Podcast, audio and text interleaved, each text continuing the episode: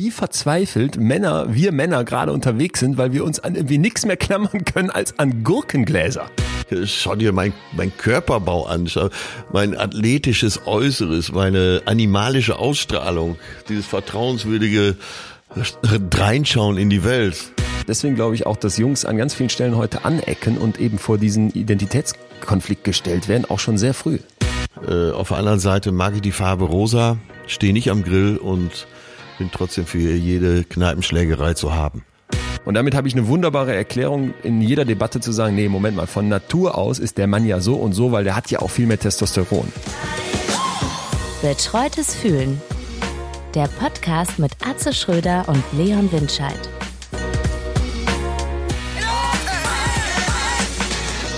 Einen wunderschönen guten, guten Tag, guten Morgen, äh, lieber Atze. Wie, wie fühlst du dich? Habe ich dich das eigentlich in letzter Zeit? Ich weiß gar nicht. Ich frage dich jetzt mal wieder ganz offiziell. Wie fühlst du dich? Bonjour, Leon. Ähm, etwas durchgerüttelt. In meinem Kopf war heute Nacht äh, Vietnamkrieg. Folgendes passiert. genau, ohne das auf die leichte Schulter zu nehmen. Aber vielleicht äh, auch ein etwas harter Vergleich. Aber äh, gestern war ich bei Markus Heidemanns, dem Produzenten der Sendung Lanz und vieler anderer Shows, eben auch Kochshows. Ein, einer der besten Köche, die ich kenne obwohl er nie Koch gelernt hat. Da gab es eine hervorragende Bouillabaisse, diese französische Fischsuppe. Dann gab's äh, einen leichten Terrassenwein, wie er sich ausdrückte, den ich gutierte mit den Worten grundsolide und seriös im Abgang. äh, ja, und da war es dann auch schon passiert. Nach achteinhalb Stunden äh, bin ich nach Hause und habe jetzt den Vormittag so ein bisschen gebraucht, um meine Stimme wiederzufinden. Aber es klingt, glaube ich, ganz gut. Und äh, das Reibeisen in dieser Stimme ist ja auch bekannt und beliebt. Ja, und mir geht's äh, zerstört glücklich. Ah. Das lyrisch ein wunderschönes, wunderschönes Bild. Diese Terrassenweine sind ja bekanntlich die gefährlichsten. Bei uns ist das oft Aperol Spritz. das ist auch ein gefährliches so sagst, Zeug, oder? Ein ganz gefährliches Zeug. Du weißt eigentlich auch gar nicht, wie viel Alkohol du da gerade in dich reinschüttest. Es gibt ja Insbesondere durch diese Kombination aus Sekt und äh, Likör, nenne ich das jetzt mal, ja. äh, entsteht wirklich ein gemischtes Teufels. Und ich bilde mir dann auch mal ein, dass dieses äh, Blubbernde vom Sekt dich besonders schnell in Sphären katapultiert, in denen man dann ja auch sein möchte, das muss man ja dazu sagen, aber äh, die sich schwer kontrollieren lassen, vor allem schwer absehen lassen, wenn du das erste Glas bekommst. Ja, aber Harald Junkes Definition von Glück war ja keine Termine und leicht einsetzen. So, gerade in diesen Zeiten. Ja, so ein leichter Glimmer im Kopf ist ganz okay, aber bei, bei Sekt und so weiter und allen Ablegern geht mir es auch immer so, äh, drei Gläschen okay, fünf Gläser komplett Schalter umgelegt äh, ein anderer Mensch. das verstehe ich auch nicht. Das ist bei uns auch so. Vor allem bei uns ist jetzt so das neue äh, Pre-Corona-Partygetränk, bevor wir jetzt hier alle Clubs dicht machen mussten, war immer so äh, Sekt Mate. Oh. Das ist ein Energieschub der Extraklasse, weil du quasi die Zucker mit Alkohol, mit sehr viel, sehr, sehr viel Kohlensäure und eben dem Koffein verbindest und da bist du, also ich weiß nicht, wie es mit härteren Drogen ist, aber ich glaube, da kannst du alles andere getrost vergessen. Das, das tritt dich durch jede Decke. Und wenn dann so um drei Uhr nachts nochmal einen nachschiebst, bist du ganz vorne mit dabei. Oh, oh, oh Gott, oh Gott, oh Gott. Hat wenig Stil, aber, äh, äh, aber manchmal ist ja das die Klasse. Ja, also die Klasse ist vor allen Dingen, dass es hochlegal ist. Und jetzt frage ich dich, jetzt frage ich dich, mein lieber Leon. Wie geht's dir denn heute? Wie fühlst du dich? Ich fühle mich, ich fühle mich richtig äh, ausgeglichen richtig ausgeglichen. Mein Bruder hat mir ein Bett gebaut aus Bambusholz. Das äh, hat man jetzt vielleicht nicht so ganz vor Augen, aber diese Bambusfasern werden quasi zu solchen Leimholzplatten zusammengebaut, von wem auch immer. Ja. Äh, und das gibt so eine ganz tolle Maserung und dann hat er das mit so einem Honigöl lasiert und dann wird das so nussbraun, sag ich mal. Dann hat er mir ein Kopfteil dran gebaut, das ich selber mit einem äh, Filzstoff bezog, für den ich am Samstag anderthalb Stunden zwischen den ganzen Maskennähern vor dem Stoffladen anstehen musste. Aber es hat sich gelohnt denn ja. äh, nach äh, jahrelangem Schlafen auf so zwölf bis acht Dachlatten als Lattenrostersatz und einer Matratze, die ja quasi direkt auf dem Boden lag, wo du den ganzen Staub einatmest, schlafe ich jetzt in einem Bett. Und das ist, äh, das war Wahnsinn. Die Nacht war Wahnsinn. Ich bin also heute Morgen aufgewacht und habe dann äh, anderthalb Stunden auf Pornhub verbracht und bin jetzt wirklich komplett ausgeglichen. ähm, oh Gott. Du hast, mit, du hast auf ja. Pornhub verbracht? Ja, aber, aber nur äh, zu Recherchezwecken. Mit wissenschaftlichem Hintergrund, da werde ich euch, äh, euch und dir nachher ah, okay. sehr, sehr interessante Insights zu unserem heutigen Thema mitgeben können. Man glaubt ja gar nicht, was äh, an Porn, was aus Pornhub alles sonst noch rauszuholen ist. Okay. Abgesehen von diesen Teaserbildchen, hey, ähm, du bist zu faul zum Wichsen oder äh, Bettina 47 sucht äh, unerfahrene Studentenmänner. Äh, da gibt's noch sehr, sehr, sehr viel mehr und das, äh, das erzähle ich, erzähl ich dir nachher. Aber deswegen bin ich jetzt sehr sehr entspannt. Ja, jetzt aber eine Kombination Pornhub aus wissenschaftlichen Recherchegründen und dann sagst du noch hinten dran, ich bin übrigens jetzt sehr entspannt. ähm, ja, ausgeglichen, ausgeglichen und deswegen geht es mir richtig gut und ich bin, ich bin vor allem gerade so ein bisschen excited, wollte ich fast sagen, wobei ich die ja. Leute eigentlich hasse, die immer so englische, also ich bin ein bisschen, äh, wie sagt man, äh, positiv auch erregiert seit einiger Zeit, weil die zweite Staffel von meinem, von meinem anderen Podcast in extremen Köpfen äh, gerade gelauncht wurde, ja. um noch ein englisches Wort reinzuschmeißen und die besteht ja im Prinzip daraus, dass ich Leute treffe, die, wie der Titel schon sagt, sich im Prinzip im Extrembereich Bereich der Psyche ja, ja. bewegen. Ne? Und ich glaube, wir beide sind uns einig, dass es jetzt so psychisch normal, dass das eigentlich ein sehr künstlicher Begriff ist und dass es eigentlich sehr unfair ist, dass wir immer in so Kategorien denken, der ist psychisch krank oder die und der nicht. Äh, so, und dabei eben übersehen, dass es diesen großen Graubereich gibt. Ja, äh, beschreib doch nochmal. Du hast ein Mörder-Interview letztens und ja, äh, was war jetzt dein neuestes Werk? Kurz nochmal zu dem Mörder. Das war ja wirklich ja ganz heftig. Der hat ähm, von hinten zwei Leuten in den Kopf geschossen und einer ist auch gestorben. Und jetzt äh, habe ich in dieser neuen Staffel eben eine Frau getroffen, die äh, als Journalistin nach Syrien gegangen ist und zwar schwanger und dann dort auf dem Rückweg zur türkischen Grenze, nachdem sie mit ihrem Interview fertig war, von Terroristen entführt wurde und ein Jahr in Gefangenschaft war und dann auch dieses Kind dort bekommen hat. Ne? Also eine, eine, eine unglaubliche Frau, aber auch mit einem, mit einem sehr besonderen Verhältnis, ich sag mal, zu Risiko und, und Beruf. Und ähm, wie war sie so? War sie stabil oder hat sie Schaden genommen? Nee, sie war, sie war sehr stabil, auch sehr reflektiert, auch sehr selbstkritisch, was ich an der Stelle auch äh, ehrlicherweise sehr richtig fand.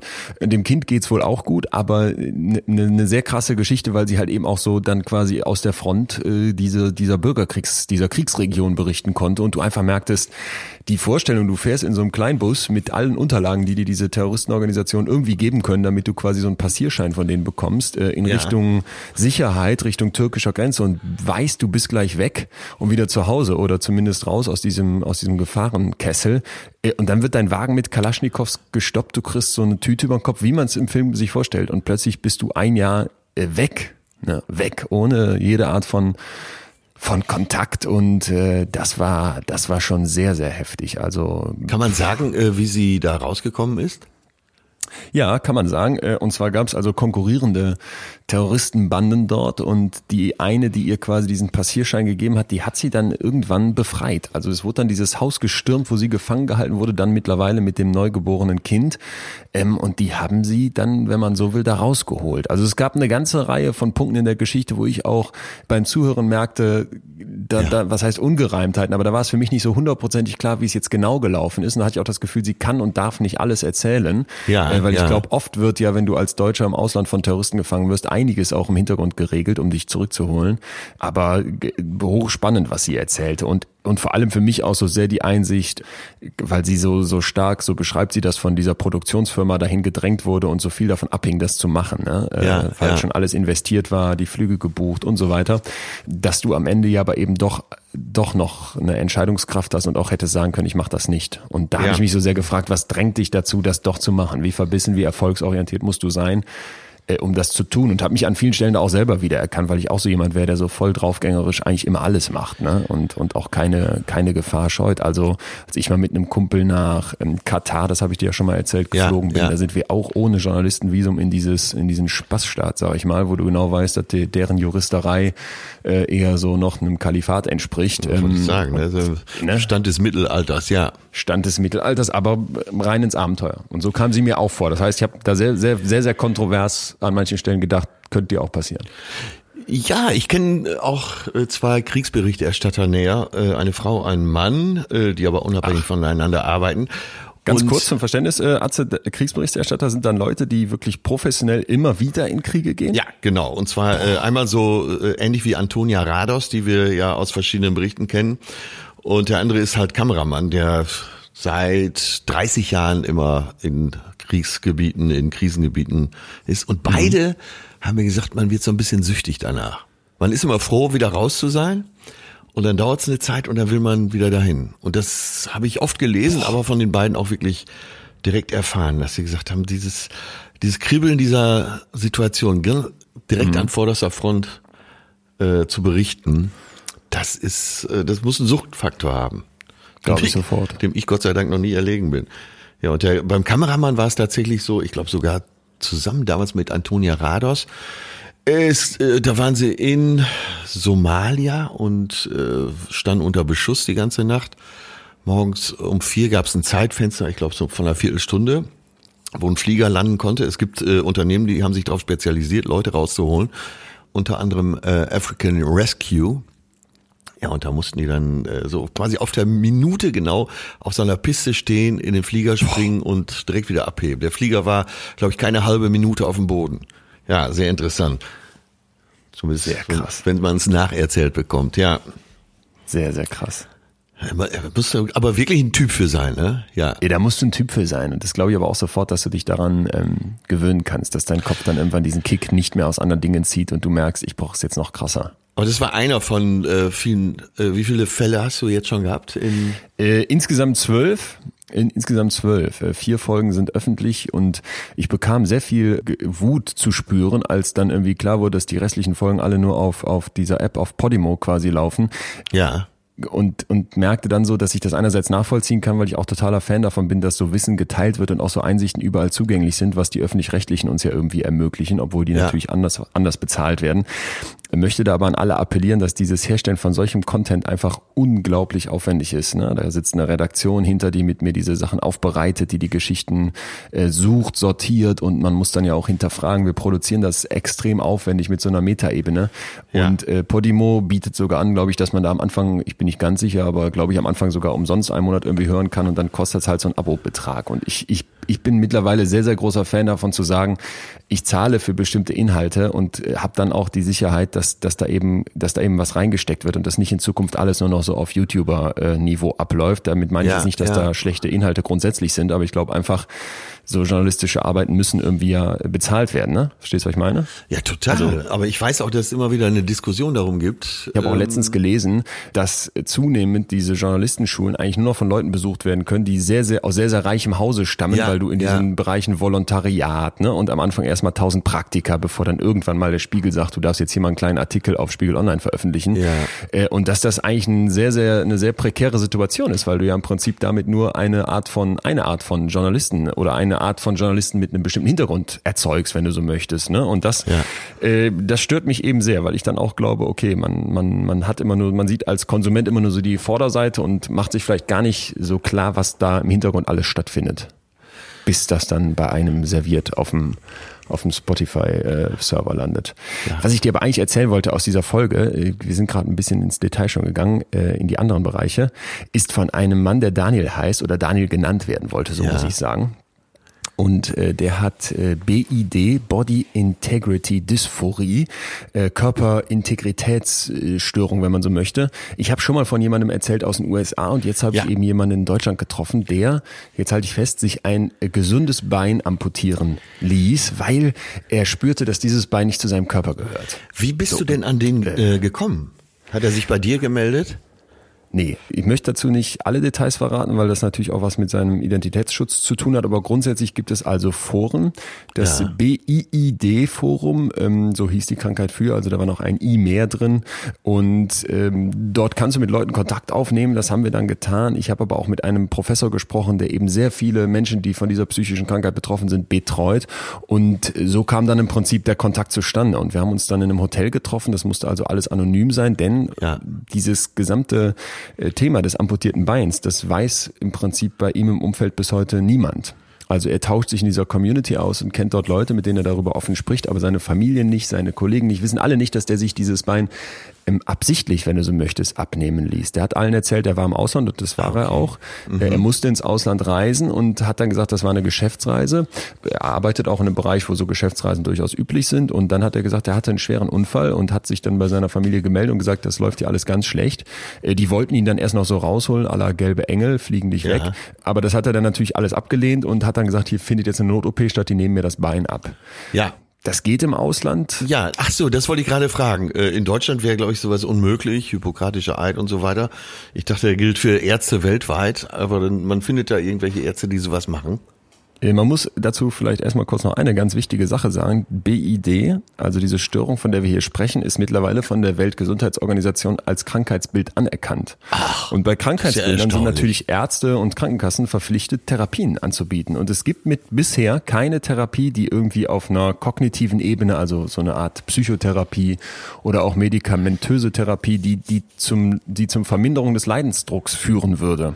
Ja. Das bedeutet, die Amputation ist so wurde mir das beschrieben von diesem Professor, eben auch von anderen Experten und eben auch von dem betroffenen Daniel, ist aktuell der, der wahrscheinlich einzige Weg. Und deswegen ähm, bin ich sehr gespannt darauf, wie lange das dauert, bis hier in Deutschland dazu eine Debatte kommen muss. Es betrifft sehr, sehr, sehr, sehr, sehr, sehr wenig Menschen. Deswegen könnte ich mir vorstellen, kriegt man es nicht mit. Aber es war einfach eine krasse Geschichte. Ne? Er hat mir dann gesagt, er landet wieder in Deutschland. Er war also im Ausland, es kostet um die 20.000 Dollar. Den genauen Preis wollte er mir nicht sagen. Da findet dann auch eine sehr umfangreiche psychische äh, Prüfung statt. Also man musste Gutachten mitbringen, quasi so eine Krankheitsgeschichte, äh, dass dieser Leidensdruck schon lange da ist und ja. dann nehmen die dir das Bein ab. Und er meinte, das Schwierigste für ihn war im Prinzip zurück in Deutschland anzukommen und alle denken natürlich, oh Gott, du hast auf einer ja. äh, Geschäftsreise ein Bein verloren, wie schrecklich, das tut uns leid und so weiter und alle waren traurig und er hat eigentlich in sich drin diese unglaubliche Freude, diese unglaubliche Erlösung gespürt und ja, aber ihm schlug äh, viel Mitleid wahrscheinlich entgegen in Deutschland. Ihm schlug Mitleid entgegen, damit äh, damit hast du natürlich Schwierigkeiten, wenn du weißt, das habe ich mir ja eigentlich selber ne, nicht ausgesucht, aber ich habe mich dafür entschieden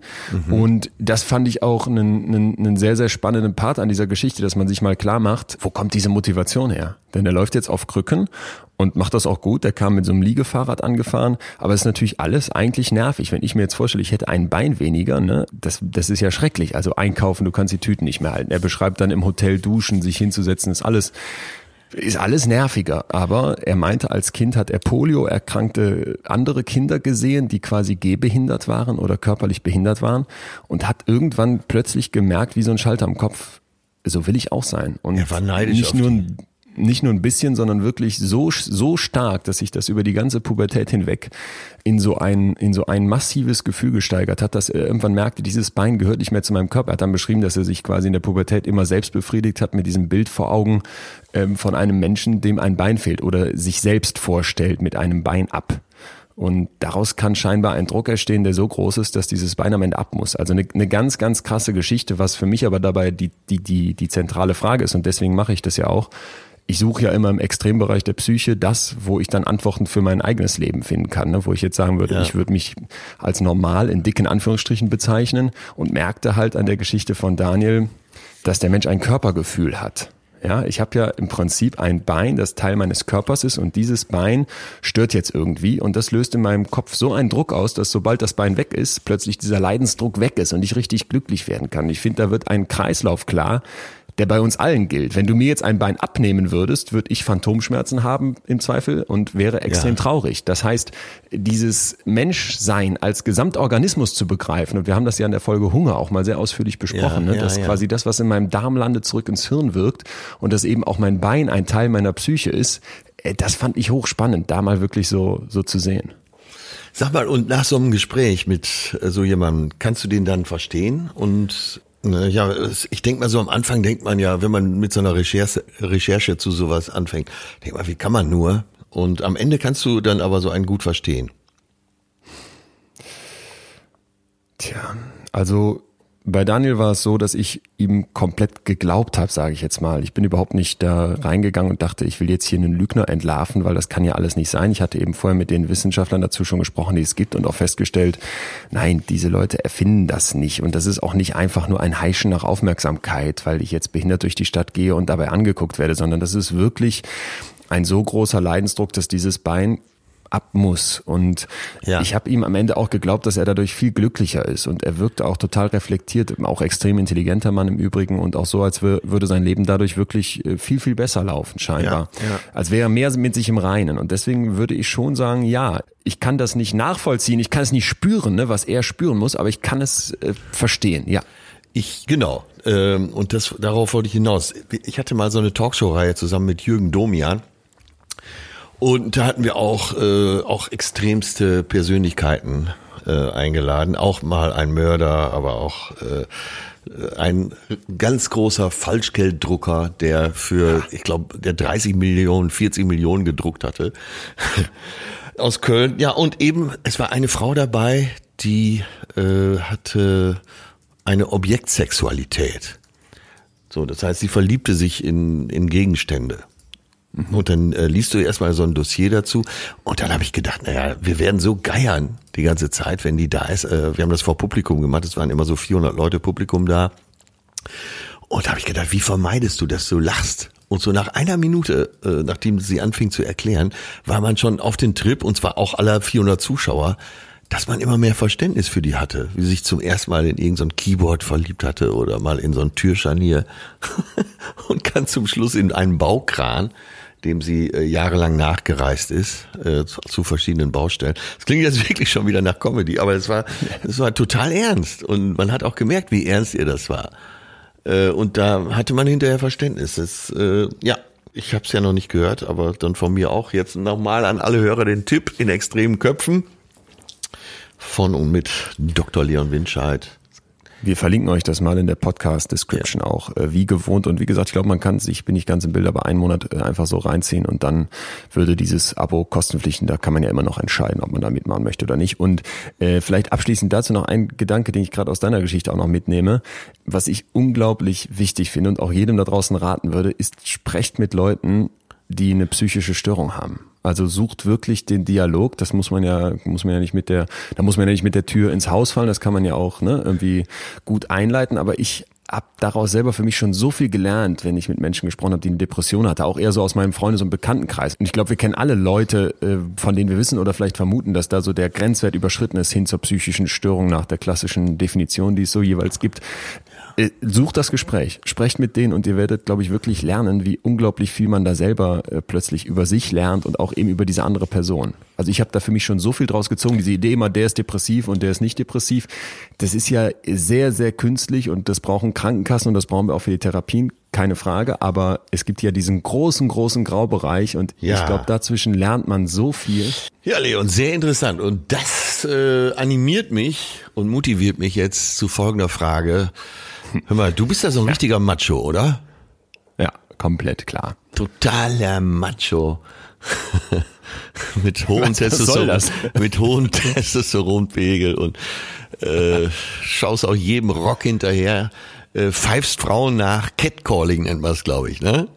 Ja, nennt man Catcalling. Catcalling.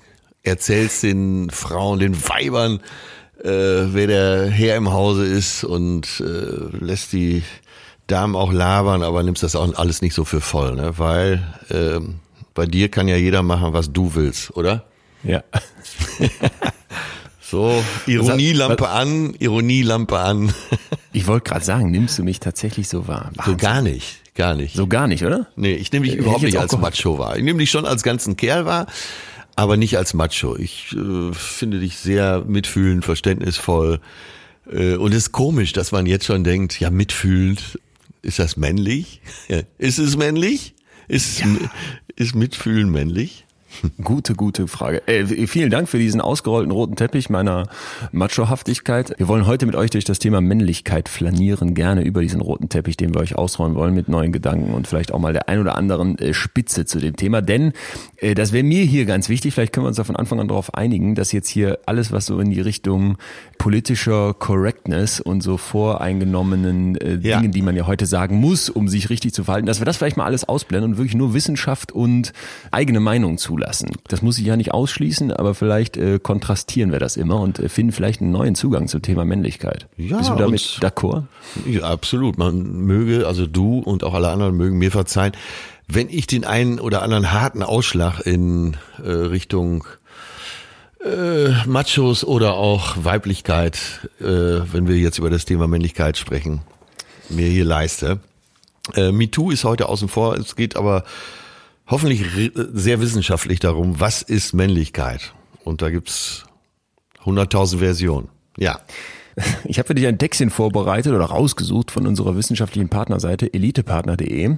Äh, das lese ich dir mal kurz vor und da bin ich sehr gespannt, wie du darauf antwortest. Achtung. Aber witzig ist, dass ich komischerweise auch bei Elitepartner für einen Moment gelandet bin und Kopfschütteln davor saß. Aber bitteschön. Ist Wahnsinn, ne? Okay, aber ich hoffe, du kennst es noch nicht. Achtung. Jonas holt seine Tochter täglich von der Kita ab. Seiner Freundin Marie schenkt er jeden Freitag Blumen und die Winterreifen zieht er selbst auf. Das macht Mann eben, findet er. Doch kürzlich hatte Marie so geschwärmt von diesem einen Schauspieler in diesem Expeditionsfilm. Der ist doch total brutal, meinte Jonas. Das ist echte Männlichkeit, hatte Marie gelacht. Männlich sein, fragt sich Jonas seither. Was bedeutet das eigentlich? ich weiß nicht, warum ich diesen Text so geil finde, weil ich mir so einen verzweifelten äh, mit 30er, mit 40er Typen vorstelle, wie der vor, vor ähm, elitepartner.de sitzt und sich denkt, wie finde ich denn jetzt meine Frau und was schreibe ich denn da in meinen Text rein, wie ich mich selber beschreibe und jetzt kriegt er hier von Elitepartner Tipps. Wie, wie geht, wie sollte denn jetzt Jonas die Frage beantworten, männlich sein? Was bedeutet das eigentlich? Und ich gebe die Frage mal einfach so an dich weiter. Atze Schröder, männlich sein, was bedeutet das eigentlich? Jetzt hol mal bitte aus, hol alle, hol alles oh, raus aus deinem. Äh, ich, ne, ich lass mich in verschiedenen Etappen antworten. Erstmal kurz mhm. äh, also und ernst gemeint äh, von dem privaten Atze, nicht vom Bühnenatze. Würde ich sagen, männlich sein heißt einfühlsam und mitfühlsam sein und trotzdem die starke Schulter zum Anlehnen bieten können. Ah. Punkt. Das ist ja schon sehr versöhnlich, ja, okay. so, und ich habe Elite-Partner gewonnen. Wann ist Mann ein Mann? Physische Überlegenheit, psychisch wahrscheinlich auch. Analytische Vorgehensweise, vielfältige technische und handwerkliche Kompetenzen. Beruflich erfolgreich, Versorger, Beschützer, Macher. Dann noch psychische Stabilität, bitte. Da ist es ein gewisses Maß an Pragmatismus, politisch interessiert, sexuell führend, fand ich am besten.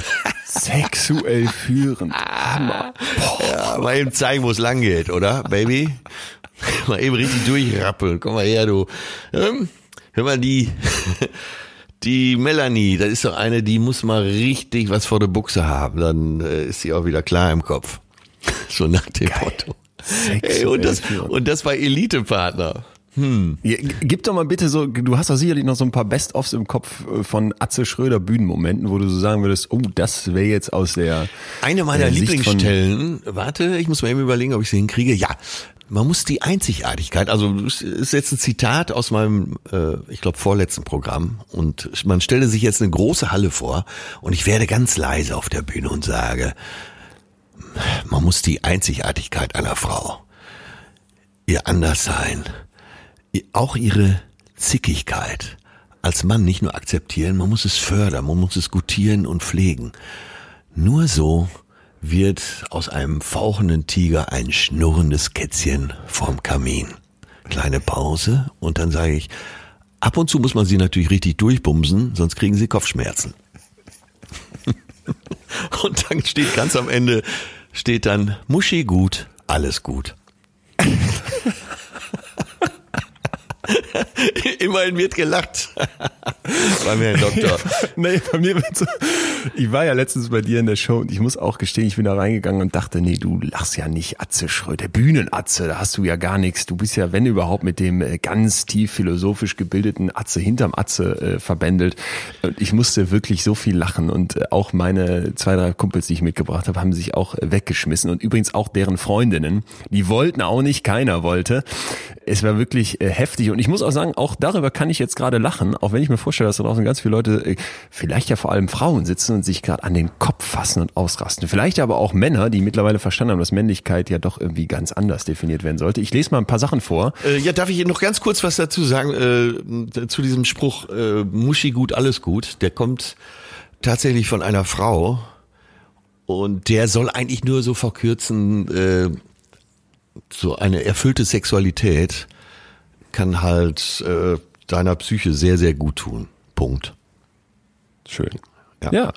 Okay. Also äh, Kann man mit ich glaub, leben, Die ne? Ergänzung hätte sie gar nicht gebraucht, aber interessant, dass du sie an, hinten anfügst, weil äh, man ja hier doch, glaube ich, auch sich permanent jetzt bei diesem Thema Männlichkeit auf Glatteis oder, oder dünnstem Eis bewegt, äh, ne? weil man natürlich nicht Genau. am Ende da stehen möchte mit dem einen falschen Zitat. Und ich glaube, daran merkt man auch, wie aufgeladen dieses Thema ist. Ich lese mal ein paar äh, Zuschriften unserer werten Hörerschaft vor. Da habe ich einfach mal gefragt, was verbindet ihr als allererstes mit dem Begriff Unbedingt. Männlichkeit? Und da Jetzt kam doch gespannt. ein, ein klares Muster irgendwie raus. Also, äh, ich lese einfach die jeweils äh, zum Teil Ja. einwortigen Antworten vor. Stärke. Patriarchat, starke Arme, Testosteron, Aggressivität, tiefe Stimme, Selbstbewusstsein, nochmal Testosteron, Reife, rationales Denken, nochmal Selbstbewusstsein, äh, Dominanz, Wettkampf, Macher, Versorger, starke Schulter, Überheblichkeit, dominant, zu seinem Wort stehen und so weiter. Also ähm, Überheblichkeit? sehr heftig. Ja, stand hier auch. Also es war so ein Potpourri aus sehr körperlichen, sehr äußerlichen Merkmalen, ne, wie Bartwuchs, Muskeln und irgendwie Testosteron verbinden, glaube ich, auch viele damit.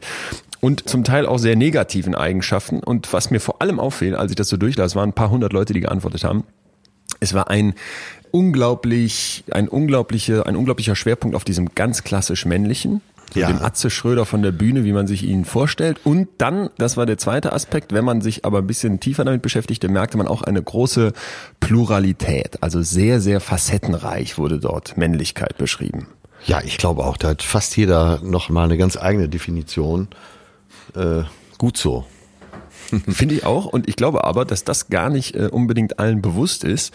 Denn ich habe dann diese Dinger hier bei uns am WG-Tisch vorgelesen, diese kleinen Antworten. Und direkt, wir sind fünf Jungs hier, äh, die, der direkt hieß es von den anderen, Moment mal, ist ja total primitiv und ist das platt und was? Da schreibt da einer ähm, äh, Bizepsin oder sowas, ne? oder Dominanz, das kann ja gar nicht sein. Da meinte ich so, ja, was wäre denn für euch das erste Wort? Pass auf, der eine sagt Sperma und der, und der nächste sagt Hoden und ich dachte so, ähm, ja, okay. Und dann, äh, es war so, dass ich, dass ich dachte, äh, erst okay, wir, wir sind ja hier, da, da hätte ich jetzt auch mit viel differenzierteren Antworten ge- gerechnet. Dann habe ich die darauf angesprochen und meinte, ist das nicht, klingt doch total primitiv. Und dann meinten die, nee, nee, wieso das denn? Äh, das sind doch, das sind doch genau die Sachen, die, die, die quasi Männlichkeit ausmachen. Spermium und, und eben Hoden, das sind doch die Sachen, die, die für Männlichkeit stehen. Da dachte ich, interessant so, ne? Ich glaube, das, das, was wir hier heute diskutieren sollten oder was, äh, was ich finde dabei so wichtig ist, ist, dass man sich mal klar macht, dass äh, Männlichkeit ein Konstrukt ist. Also etwas, das wir konstruieren als Gesellschaft, ne? so wie die Frage danach, Ja. was ist höflich, was ist gerecht,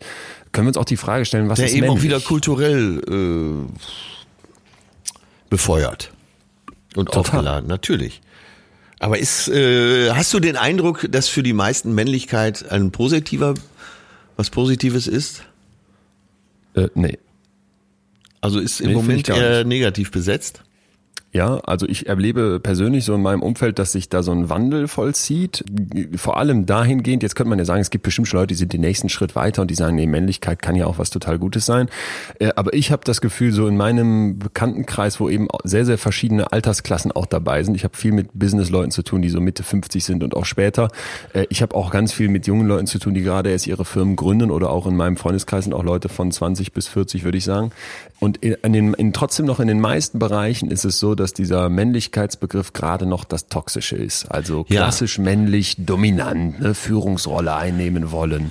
Aber glaubst du nicht, dass äh, gerade im Moment MeToo-Debatte, äh, Sexismus-Debatte, äh, das eben nochmal zusätzlich draufdrückt auf diesen Total. Begriff? Ja. Ja, unbedingt. Der alte weiße glaub- Mann und so, äh, womit man ja auch jede Diskussion quasi ersticken kann. Ähm, ja, vielleicht lag es auch daran, dass äh, gerade so, vielleicht auch so nach, ja, zu Kaisers Zeiten, wenn wir mal so die letzten 100, 150 Jahre zurückgehen, da war es ja eben auch so, ne, dass die Frauenrolle so klar definiert war und dass der Mann äh, vorangeht. Mein Vater hat äh, gern mal Schiller zitiert. Äh, mein Papa sagte dann zum Beispiel, der Mann muss hinaus ins feindliche Leben, muss wirken und streben und pflanzen und schaffen, erlisten, erraffen, muss wetten und wagen, das Glück zu erjagen. So, die Frau bleibt dann zu Hause, kümmert sich ums Feuer und die Brut und äh, der Mann geht voran, weil er ist quasi der Star. Flink wie Windhunde, zäh wie Leder, hart wie Kruppstahl. Von da kommen wir, das glaube ich nämlich auch. Genau, und von da kommen wir und die Entwicklung ist ja gut. Eben auch zu einer äh, Gender-Gleichstellung. Aber äh, wir leben gerade in einer Zeit, wo der Geist der Zeit der ist, dass Männlichkeit eher als was Toxisches angesehen wird, oder? Glaube ich auch. Äh, glaube ich auch. Ich finde es aber trotzdem sehr interessant äh, und glaube, wir können ja schon mal ein erstes äh, kurzes Zwischenfazit ziehen. Wir halten fest, dass Männlichkeit etwas ist, was Gesellschaften konstruieren ne? und was sich entsprechend ja. auch äh, verändern kann. Also das, was eben irgendwann mal als besonders schick gilt oder wie was als modisch gilt, das verschiebt sich und so kann sich eben auch verschieben, was als männlich gilt und wie diese Männlichkeit wahrgenommen wird. Und ich glaube, das ist schon mal ein ganz, ganz wichtiger Punkt, weil damit ja auch klar wird, wir als Kollektiv, aber eben auch zu großen Teilen als Einzelperson haben einen Einfluss darauf, wie Männlichkeit definiert ist und wie sie wirkt. Ja, und äh, es geht ja auch wahrscheinlich um verschiedene Gesellschaftsschichten, wo die eine Schicht vielleicht schon relativ gleichberechtigt mit dem Thema umgeht. Mhm. Heißt es woanders noch, äh, so, ein Mann weint nicht, ne? der Mann im Haus, also eher so äh, der Patriarch. Ja. Ich habe mal für uns nachgeguckt, wie denn äh, Männlichkeit derzeit in Deutschland definiert wird. Und das ist hochspannend, weil da das Bundesministerium für Frauen, Senioren und Jugend oder so heißt es, glaube ich, quasi riesige Studien in Auftrag gibt und das auch in Reihe. Also wir haben Daten aus 2007 und aus 2015. Die betrachten wir jetzt mal als die aktuellen. Und da kann man sehr schön vergleichen, was sich da gerade schon tut. Und die haben also repräsentativ in Deutschland über 3000 Leute, Männer und Frauen gefragt, ab 18, ähm, wie sich Männlichkeit definiert. Und was dabei hochspannend war, was ich nicht erwartet hätte, auch im Jahr 2015 sind auf den vordersten Rangplätzen immer noch äh, die Attribute, die so sehr, sehr stark als traditionelle Männlichkeit definiert werden. Ne? Also zum Beispiel Familienoberhaupt, Haupternährer ja, sein, ja. die Familie gut versorgen, Ernährer, berufliche. Kompetenz, mit, mit technischen Geräten umgehen, Durchsetzungsvermögen, Disziplin das wird tatsächlich auch jetzt noch von den meisten Menschen in Deutschland Männlichkeit zugeschrieben. Und äh, interessant ist, wenn man sich die Unterschiede zwischen Männern und Frauen anguckt, ist, dass die Unterschiede sehr überschaubar sind. Also die meisten Männer und Frauen haben eine sehr gleiche Vorstellung davon, was als männlich gilt. Und die größten Prozentdifferenzen ist krass, ne? Die größten Prozentdifferenzen, die es so gibt, die sind im Bereich von Zärtlichkeit. Da sehen Frauen mit 22 Prozent Differenzpunkten, dass äh, vorne Gefühle zeigen, auch um die 20 Prozent und romantisch sein ebenfalls. So, aber der ganze Rest, der ganze große Rest, der da so Männer, Männlichkeit ausmachen kann, wir können uns ja eine ganze Reihe von Eigenschaften vorstellen, die einen Menschen definieren, die sind zwischen Männern und Frauen erstmal sehr ähnlich, werden die der Männlichkeit zugeschrieben und sie sind vor allem sehr, sehr, sehr traditionell. Und das hätte ich zum Beispiel nicht erwartet. Ich kenne ganz viele Leute, die jetzt auch schon eben reflektierter durch diese ganzen Debatten mit MeToo und durch die ganze Kritik an toxischer Männlichkeit da drauf gucken. Aber was ist für dich, was wären für dich so drei bis fünf Attribute, positive Attribute von Männlichkeit? Äh, ich, ich finde ganz wichtig, äh, das vielleicht auch ein Appell an alle, die jetzt gerade mitdenken und sich selber die Frage stellen, äh, dass wir das vielleicht nicht als so ein Einsatz oder so eine Einsatzdefinition mit fünf Schlagwörtern rausballern, sondern dass man das wirklich differenziert angucken muss. Vielleicht äh, rufen wir das, was du gerade von mir wissen möchtest, was ist eine positive Definition von mir, von Männlichkeit, mal als Ziel für die, für die heutige Folge aus. Oh ja. Ist da dabei, dass wir am Ende, mhm. nachdem wir uns das jetzt noch genauer angucken, sagen, okay, das is it. Das ja. wäre für uns beide vielleicht eine Definition von Männlichkeit, von der wir sagen, schön, damit damit ist doch gut. Die Geschmäcker sind ja auch verschieden. ja, das ist natürlich äh, bei Männlichkeit ganz zentral, vor allem auch wem welcher Mann gefällt. Da habe ich eine Zuschrift zu bekommen von Bea, die lese ich einfach mal vor. Es geht also um die Frage, was ihr an Männlichkeit besonders gefällt. Und die Antwort ist Werte der alten Schule, also Tür aufhalten, tragen helfen, Höflichkeit, das ist für sie äußerst wichtig. Nichts ist schlimmer, als wenn ein Mann perfekte Augenbrauen hat, sich seine Brusthaare wachsen lässt oder nur Prosecco trinkt. Derbe Sprüche gehören dazu, müssen aber nicht sein. Ein Mann sollte das sein, was er will, genauso wie eine Frau. Aber für mich ist der Mann das vermutlich stärkere Geschlecht und sollte dies im Verhältnis zur Frau auch optisch darstellen. Ganz wichtig, das ist meine persönliche Sicht. Jeder sieht das anders. Haha, Gott sei Dank. Ne, ja, das hat mir aber deswegen wirklich gut gefallen, weil man erst so da äh, anfing zu lesen und so dachte, boah, ist ja jetzt wieder total stumpf. Aber am Ende finde ich so dann zu sagen, das ist das, was mir persönlich gefällt, und das kann auch jeder anders sehen. Äh, da habe ich mich total drin wiedergefunden. Weil wenn du mich jetzt fragen würdest, wie würdest du dir jetzt die perfekte Frau so aus, aus Männer sehen? Ne? Wie wäre für mich die perfekte Weiblichkeit? Was würde mir da besonders gut gefallen? Und was fände ich vielleicht an Männlichkeit schön?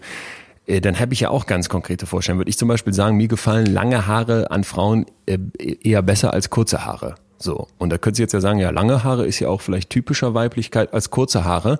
Äh, drum würde ich aber niemandem sagen, ey, dann macht das doch bitte alle so. Oder auch diese Riesendebatte darum, welche Art von Körperbehaarung gerade okay ist oder nicht. Ne? So nach dem Motto, ich finde, genau. findet man das jetzt äh, attraktiv, wenn eine Frau Achselbehaarung hat? Da sage ich, äh, ehrlicherweise, mich, mich nervt schon fast die Debatte, weil ja. wer diese Debatte noch führen muss, der übersieht doch, mach doch, mach doch, wie du möchtest. Mir persönlich gefällt das nicht, wenn eine Frau Achselhaare hat, aber das heißt doch jetzt nicht, dass sie das nicht haben darf, wenn das irgendjemand anderem gefällt oder ihr selber ganz alleine gefällt. Also völlig. Ja, und der, der einen Frau gefällt der total behaarte Braunbär die anderen, äh, die andere braucht vielleicht den äh, glatt rasierten Nackenmulch.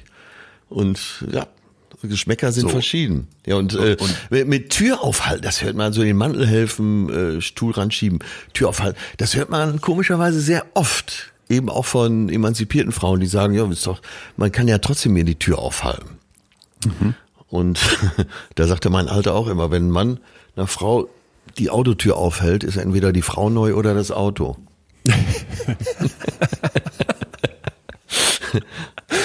Wobei ich äh, mittlerweile finde, so diese, diese, dieser Gedanke, der Mann muss die Tür aufhalten, das ist ja auch überholt. So diese Galanterie ja, muss er ja auch ne, nicht, aus ne? dem 18. Jahrhundert. Nee, genau, muss er nicht, kann er aber machen. Und ich finde auch dieses kann er machen und da muss ich auch nicht direkt sagen, um Gottes Willen, da kommt die Genderpolizei und rastet aus.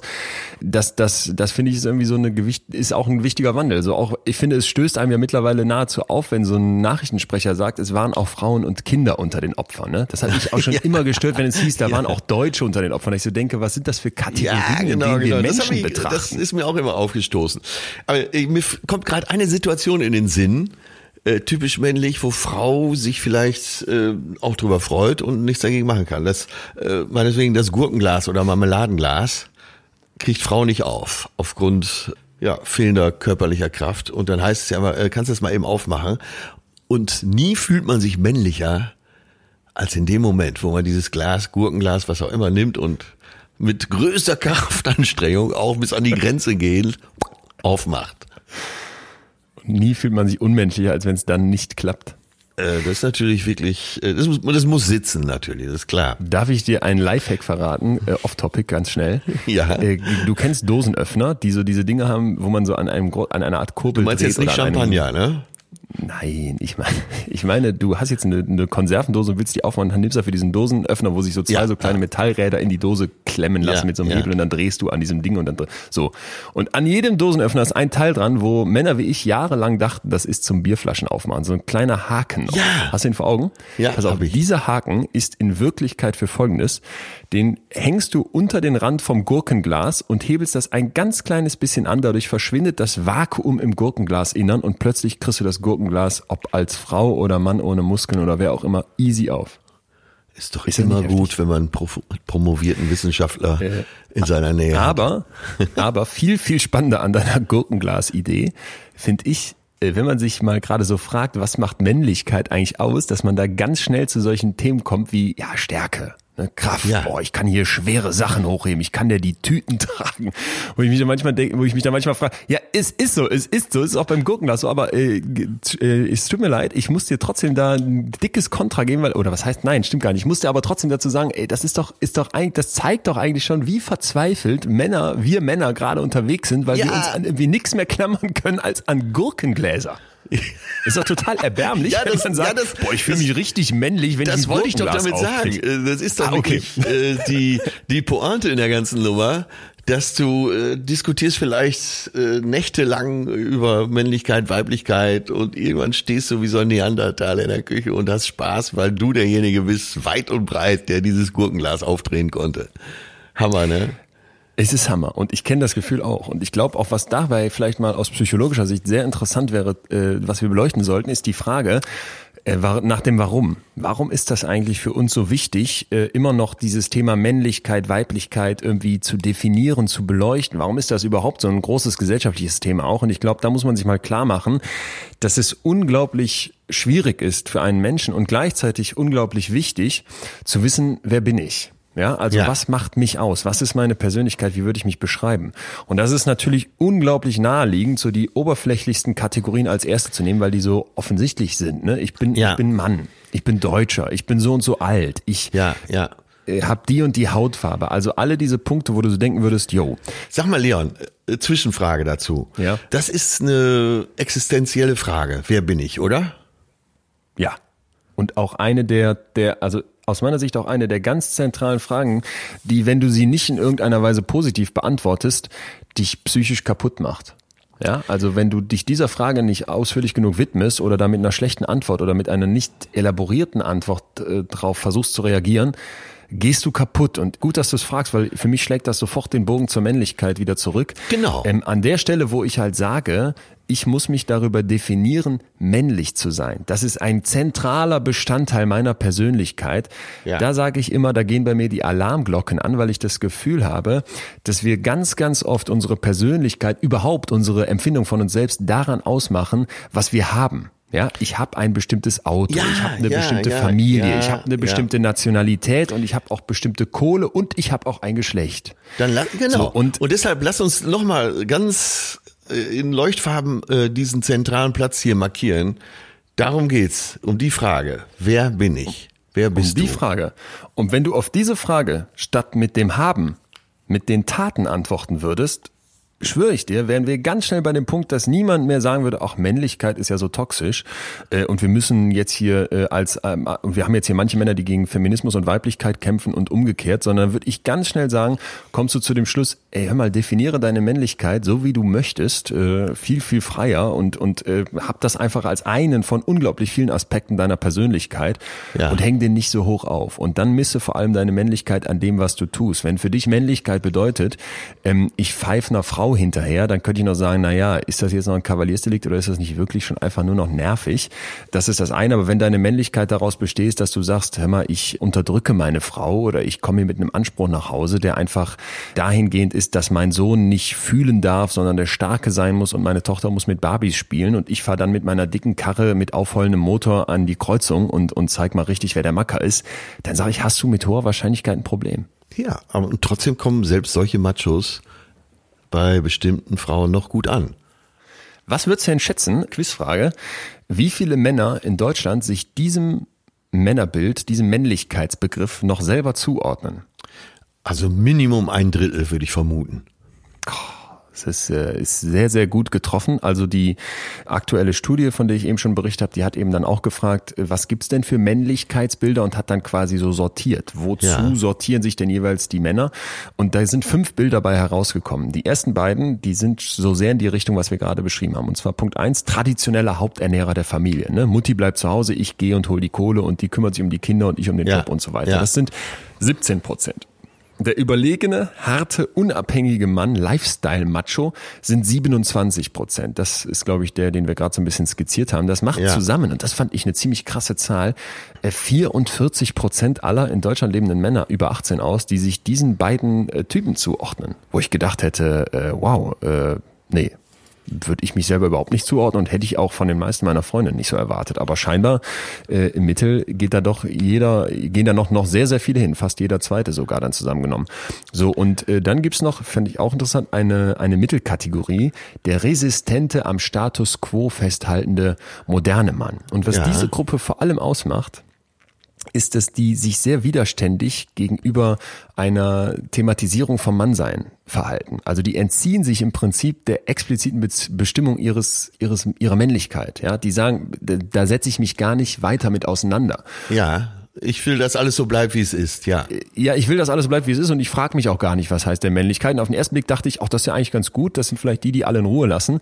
Aber ich glaube, vor dem Status dessen, was wir gerade noch haben, wir haben ja eben darüber gesprochen, ähm, hart wie Kruppstahl, ne? Und so dieses klassische Männer Männerbild noch aus der Kaiserzeit, dass Ja. das ja unsere Kultur sehr geprägt hat. Ich glaube, da sind wir alle in der Verantwortung, loszuziehen und zu sagen, es sollte nicht so bleiben, wie es ist. Und deswegen kritisiere ich jetzt mal zusammengenommen und äh, tut mir leid, 44 Prozent aus den ersten beiden Kategorien und auch die 39 Prozent aus der zweiten Kategorie. Das sind zusammen paar 80 Prozent von Männern in Deutschland, die aus meiner Sicht ein Männlichkeitsverständnis haben, was nicht wirklich zukunftsweisend ist. Und mit dem man, glaube ich, auch heute immer schlechter klarkommt. Also das muss man vielleicht auch mal dazu sagen. Ja. Für dieses klassische Macho-Gehabe, für dieses klassische, das ist der Haupternährer. Wenn du dich noch so definierst, stößt du ja auf eine Welt, die so nicht mehr ist. Und ich glaube, das ist ein Kern des Problems, dass du immer weniger Akzeptanz findest und auch immer weniger Momente, wo du deine Rolle irgendwie ausleben kannst und der Held bist, der das Feuer löscht oder am Grill 27 Stunden das äh, Beefsteak gebraten hat. Du wirkst damit einfach aus der Zeit gefallen. Ich glaube, das, das führt zu einem ganz zentralen Konflikt. Sehr schöner Aspekt. Ähm, Tja, es geht ja sicher auch um Bildung. Äh, auf welchem Bildungsniveau bist du? Wie sehr beschäftigst du dich damit?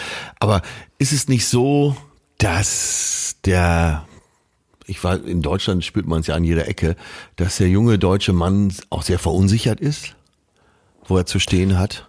Dass es gerade so einen Wandel gibt, äh, eben auch durch die äh, neuen Debatten, äh, wo man als Mann zu stehen hat, wie weit kann ich diese alten Attribute noch äh, gut anbringen, wie muss ich mich neu positionieren und so weiter? Glaube ich total. Also da bin ich, das glaube ich total. Und ich empfinde es auch so, dass da eben ähm, eine Verhärtung der Fronten im Prinzip sogar stattfindet. Ich habe so das Gefühl, auf der einen Seite hast du diese Kollega-Gangster-Rapper, die sagen, boah, Männlichkeit, ja, genau, ne? das genau. ist noch, das ist ja. noch ganz einfach. Ich bin ja Mann, steht ja auch in meinem Pass und damit ist völlig klar, wer ich bin. Äh, und daran kann ich mich festhalten und so voll, voll, voll das auskosten. Und das versuche ich dann jetzt auch in so einen Extrembereich zu schieben, dass auch jedem Depp klar ist, ach, das ist Männlichkeit, indem das so sehr fix definiert wird. Und dann habe ich was, was mir Halt gibt. Das ist die eine Seite und die andere Seite erlebe ich dann so, ist so dieses, yo, ich äh, ziehe mich jetzt so an, dass hier keiner mehr genau weiß, ne? Und ich pflege meinen Bart, äh, womit ich ja eigentlich nur meine Bubihaftigkeit noch besonders ausdrücke, wenn ich jetzt plötzlich mit so einem Vollbart rumrenne und so einem Dutt hinten dran und äh, sorry, wenn das jetzt werten klingt, will ich gar nicht, aber das ist, glaube ich, einfach so, dass da immer mehr so eine Verhärtung stattfindet, dass die einen sagen, ja, wir wollen es hier revolutionieren und ganz anders wahrhaben und die anderen sagen, nee, dann erst recht nicht. Tja, sind es denn so Äußerlichkeiten? Es geht doch eher um die Persönlichkeit, oder? Du kannst ja aussehen wie, äh, wie ein Hipster mit, mit einem schicken Bart und deinem Dutt äh, oben auf dem Kopf. Wenn du ein guter Typ bist, warum nicht? Total. Nur ist jetzt die Frage, ist das das klassische männliche Rollenverständnis? Nee, bestimmt An manchen nicht. Stellen ja schon. Wieso? Es ist doch dieses Holzfäller und ich bin wieder ne Mann und ich habe den ganzen Morgen damit verbracht, so auszusehen, als wäre mir völlig egal, wie ich aussehe. Äh, das empfinde ich oft als so eine sehr oberflächliche Männlichkeit, die da zur Schau getragen wird. Ja, aber wir kommen ja immer mehr und immer weiter jetzt dahin, dass es um Persönlichkeit geht und ja. dass es, äh, wir können ja jetzt zunehmend fast äh, Männlichkeit durch Menschlichkeit ersetzen. Das, äh, das wäre sowieso, das finde ich eigentlich einen ganz, ganz wichtigen Punkt. Du hast recht. Äh, was für mich auch das größte Problem an diesen verschiedenen Definitionen von Männlichkeit ist, ist gar nicht, dass es sie gibt. Wenn du jetzt ein Macho-Typ sein willst und du ja. fährst mit deinem aufheulenden Porsche-Motor noch immer rum und denkst dir geil, Fleisch grillen und wie auch immer und entsprichst du diesem ganz klassischen Bild, dann äh, fein. Wenn du jemanden findest, der das gerne mag und du lässt den Rest in Ruhe, kein Problem. Für mich wird's immer dann kritisch, wenn äh, es an die Jungs geht und ja. wir Kindern beibringen, du musst männlich sein und nicht menschlich sein. Und ich finde, das ist ein, ist ein ganz zentraler Aspekt, weil ich das Gefühl habe, in den letzten genau. Jahren haben wir so dieses Thema, was heißt es, Mädchen zu sein, ausführlichst diskutiert. Ne? Wir haben das ja, aufgebrochen, wir haben ja. gesagt, ey, ihr dürft Fußball spielen. Ich habe letztens noch an den Litfaßsäulen diese Bilder gesehen, früher verboten, heute verboten gut und dann die Frauennationalmannschaft. So, da wurde ganz, ganz viel Arbeit geleistet, um halt klarzumachen, äh, Mädchen sein, das heißt Pluralität, das heißt, du darfst genauso irgendwie so klassische Männersachen machen und so eine Hauruck-Mentalität haben, dominant sein, Führungsposition haben wollen, wie, wie ein Mann in den 60er Jahren und umgekehrt darfst du aber eben auch weiter äh, Weiblichkeit zeigen, wie das eben dem Stereotyp von, von Mädchen entsprechen würde. Und bei Jungs habe ich das Gefühl, sind wir davon noch meilenweit entfernt. Da hat diese Pluralisierung nicht stattgefunden.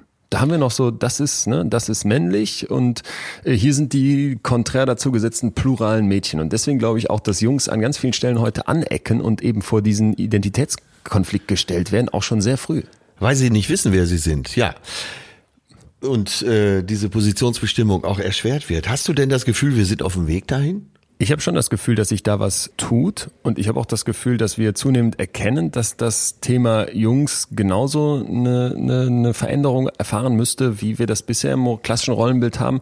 Die APA, die Association, äh, die American Psychology Association, die ist so die, die ist der größte weltweite Verband von Psychologinnen und Psychologen und die haben kürzlich Guidelines rausgegeben, wie man also mit Jungs und Männern in der Psychotherapie oder überhaupt als ja. Klienten im psychologischen Bereich umgehen sollte was ich hochspannend fand, denn man denkt jetzt vielleicht, was soll das? Aber die haben tatsächlich äh, solche Guidelines im Prinzip für alle Gruppen, ne? also für äh, verschiedene Sexualitäten, für Frauen, für äh, eigentlich alles, Aha. was in, in die Kategorien, die wir uns als Menschen einsortieren können. Aber für Männlichkeit ist das Ding erst 2019 rausgekommen. Und das fand ich, ähm, fand ich ziemlich krass, weil das vielleicht auch zeigt, wie sehr das übersehen wurde, äh, dass Jungs und Männer eben auch eine Gruppe sind, wenn du so möchtest. Ja. Weil sie immer die dominante Gruppe waren, weil das auch so selbstverständlich herausgestellt wurde. Und es ist ja auch de facto so. Wir haben ja immer noch viel mehr Männer in Führungspositionen. Äh, wir haben ja immer noch äh, viel männlich dominiertere Lebensweisen in ganz, ganz vielen Momenten, wo du so denkst, das macht Gesellschaft aus, sei das Politik, sei das Militär, ähm, seien das vielleicht die Medien. Ne? Da tut sich zum Glück ganz, ganz viel, aber trotzdem äh, sift uns dieses männliche Patriarchat ja noch nach, habe ich das Gefühl. Und da ja, es dauert halt wirklich anscheinend Generationen, ne? unbedingt. Ja. Wobei, äh, sagen wir, in der russischen Gesellschaft sich ein ganz anderes Bild vorherrscht, als wenn man, sagen wir mal, in Schweden unterwegs ist oder in den Niederlanden. Wahrscheinlich, ja. Um sich jetzt mal wieder Extreme. Aber da sieht man mal wieder, wie, wie schwer das Ja. zu bestimmen ist. ist. äh, Also die neue Männlichkeit ist auch ein diffuser Ort. Total. Mich stört halt, mich stört halt, dass ich das Gefühl habe, dass wir oft sehr, sehr menschliche Eigenschaften gendern. Also zum Beispiel, dass wir sagen, fühlen, denken. Also fühlen ist dann vielleicht eher so das Weibliche, dieses rationale Denken eher das Männliche. Schwäche zeigen ist eher weiblich, Stärke zeigen ist männlich. Zuhören können, das sind, darin sind die Ja. Frauen besser verhandeln, die Männer. Ähm, da gibt's Ja, dieses, Teil. äh, dieser Bestseller vor Jahren, warum Männer nicht zuhören und Frauen nicht einparken können. Das war ja dann so eine extreme Bestimmung. Und im Genau. Ganzen, das war ja sehr erfolgreich, sehr, sehr erfolgreich, das Buch. Das war, glaube ich, ein amerikanisches Psychologenpaar, die es, glaube ich, geschrieben haben, ne? Oder? Ehepaar, glaube ich sogar, ja. Ehepaar, ja. Ja.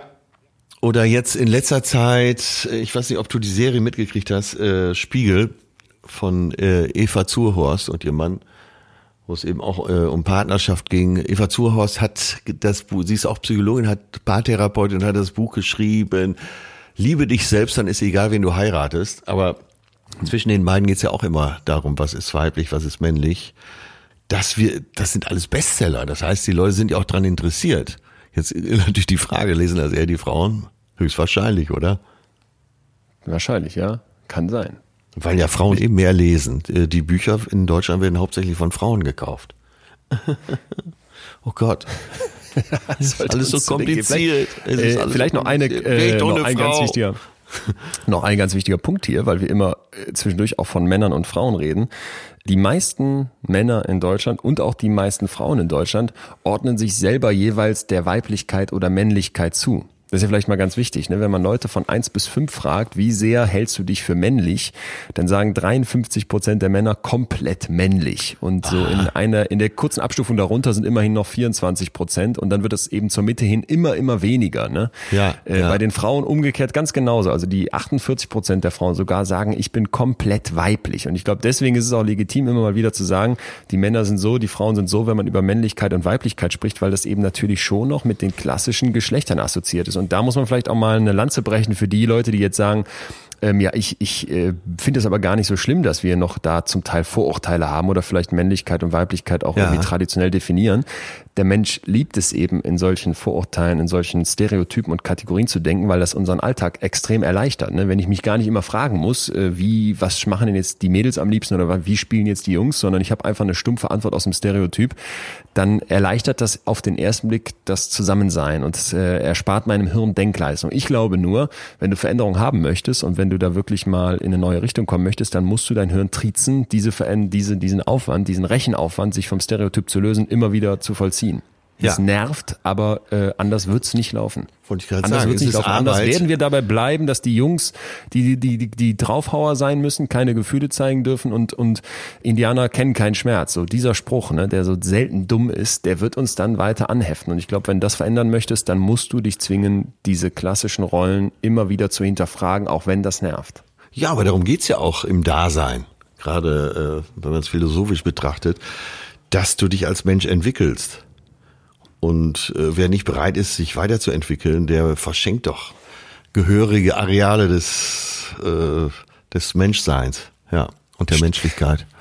Ganz wichtiger Punkt finde ich auch. Wenn du nämlich als Mann für dich ausschließt, weil du sagst, das entspricht nicht meiner Männlichkeit, dass du bestimmte Aspekte dessen annimmst, was klassischerweise den Frauen zugeschustert wird, dann schränkst du dich ja massiv ein. Dann schließt du für dich ja kategorisch Dinge aus, die eigentlich total positiv sind. Und ich glaube, Genau. so ein bisschen, wenn man das mal wie so ein Gemischtwarenladen begreift, Männlichkeit, Weiblichkeit, man könnte Ja. so eine bunte Tüte daraus zusammenstellen, dann würdest du ja eigentlich am besten fahren, wenn du sagen würdest, ja, ich nehme jeweils das, was äh, gut ist und vielleicht auch das, was ganz für mich als Einzelperson gut ist, raus.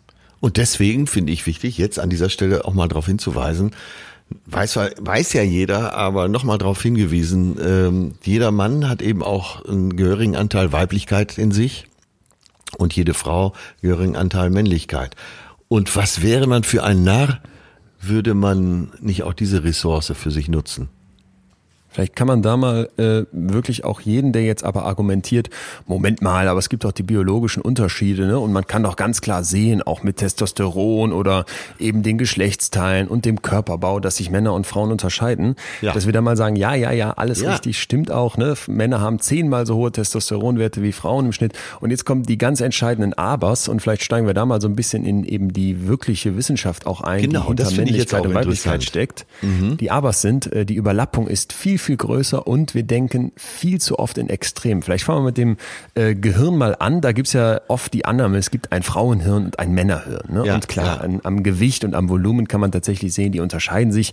Das Männerhirn ist etwas größer, etwas schwerer, weil der Mann natürlich am, vom Gesamtkörper her auch etwas größer, etwas schwerer ist. Und dann gibt's auch unterschiedliche Bereiche, die sich eben zuordnen lassen, eher den Frauen und eher den Männern. Zum Beispiel der äh, Hippocampus, also eine Hirnregion, die vor allem für die Erinnerungen und das Lernen Lernen zuständig ist, aber eben auch für die Steuerung von Affekten oder auch im Nucleus caudatus, der zum Beispiel für komplexe Bewegungsabläufe involviert wird. Das ja. sind so Bereiche, die unterscheiden sich zwischen Männern und Frauen. So, das war jetzt ein bisschen fachchinesisch. Wenn man sich aber dann mal die Hirne von unfassbar vielen Menschen anguckt, und das wurde in einer Studie gemacht, wo über 1400 Personen eben in den Kernspintomographen geschoben wurden, dann zeigt sich, und das fand ich ziemlich krass, dass diese geschlechtsspezifischen Unterschiede zwar mhm. da sind, ja, aber es durchaus Männer gibt, die ein Hirn haben, das in bestimmten Merkmalen der maximal weiblichen Kategorie zugeordnet werden können und umgekehrt es Frauen mit Hirnen gibt, die an manchen Stellen maximal männlich sind.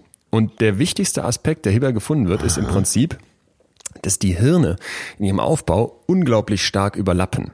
Ja, das heißt, wir haben nur sechs Prozent der Gehirne, die so allein typische weibliche oder eben männliche Strukturen aufweisen. Der Rest hat immer etwas von beidem und zum Teil auch in sehr extremen Bereichen. Das heißt, wenn du jetzt einfach mal unterstellst, unser Verhalten formt unser Hirn und unser Hirn formt unser Verhalten, dann musst du hier schon mal zu der Einsicht kommen, Moment mal, so die einfache Unterstellung, mhm. es gibt ein Männerhirn und es gibt ein Frauenhirn und die Frauen haben das Frauenhirn, das stimmt nicht.